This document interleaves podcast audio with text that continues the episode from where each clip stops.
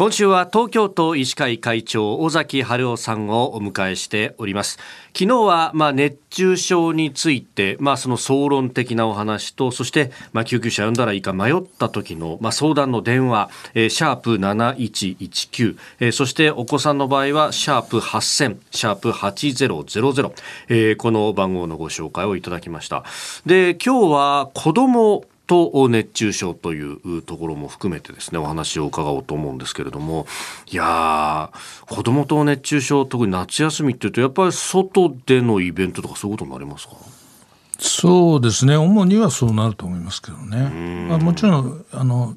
室内でもすごく高温になる環境湿度が高い環境であれば、はい、十分危険な状態にはなりますよね。空調のない体育館とかで活動してたりすると日陰だから大丈夫だろうにはならないとならない。ですからやはりあの温度だけではなくてですね、はい、暑さ指数っていうのが今ありますのでほうほう。これを参考にしていただきたいと思いますね。暑さ指数ってどういうものなんですか？暑さ指数というのはですね、はい、もちろん気温も入りますけども、はい、あと湿度ですね。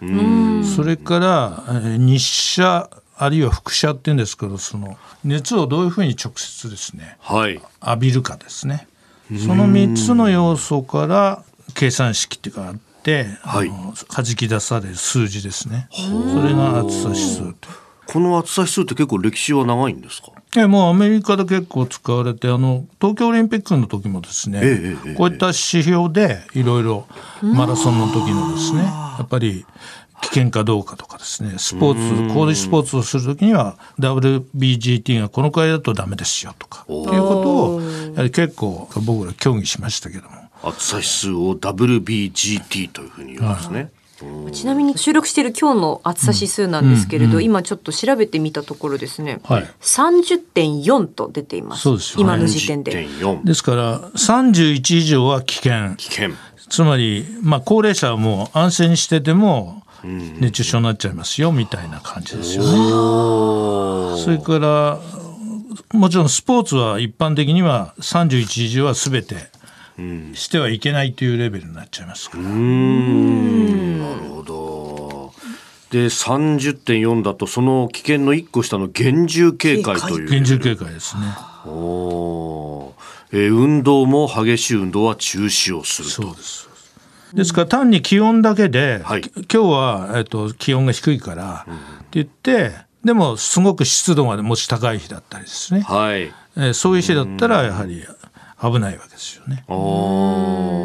だから複合する要素で危険度を判定するというのはこの暑さ指数ですから、でこれこれを使ってあの現場でも例えば学校とか、判断していただいてですね、そうするといいと思うんです。これやはりお子さんってあのまだ成長期なので、はい、体温調節とかあとやはり子供っていうのはあの水分の量が体多いですからだから脱水とかやっぱり要因になっちゃうんですよね。それから体温調節もちょっと水気のところがあるんで、はい、やはりそういう方は要するに大人と比べてなりやすいので、熱中症に。だからやっぱりその分注意をしてあげなきゃいけないですよね。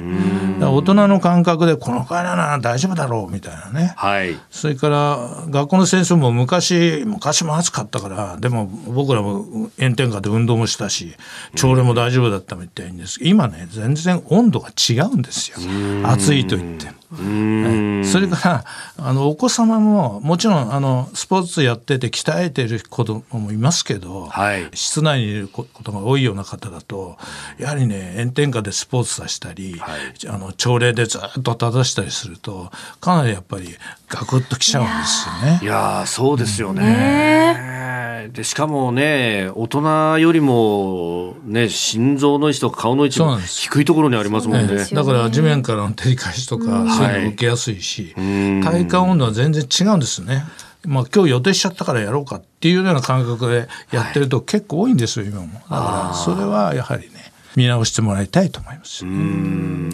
えー、東京都医師会会長尾崎春夫さんにお話を伺っております。先生明日もよろしくお願いします。よろしくお願いします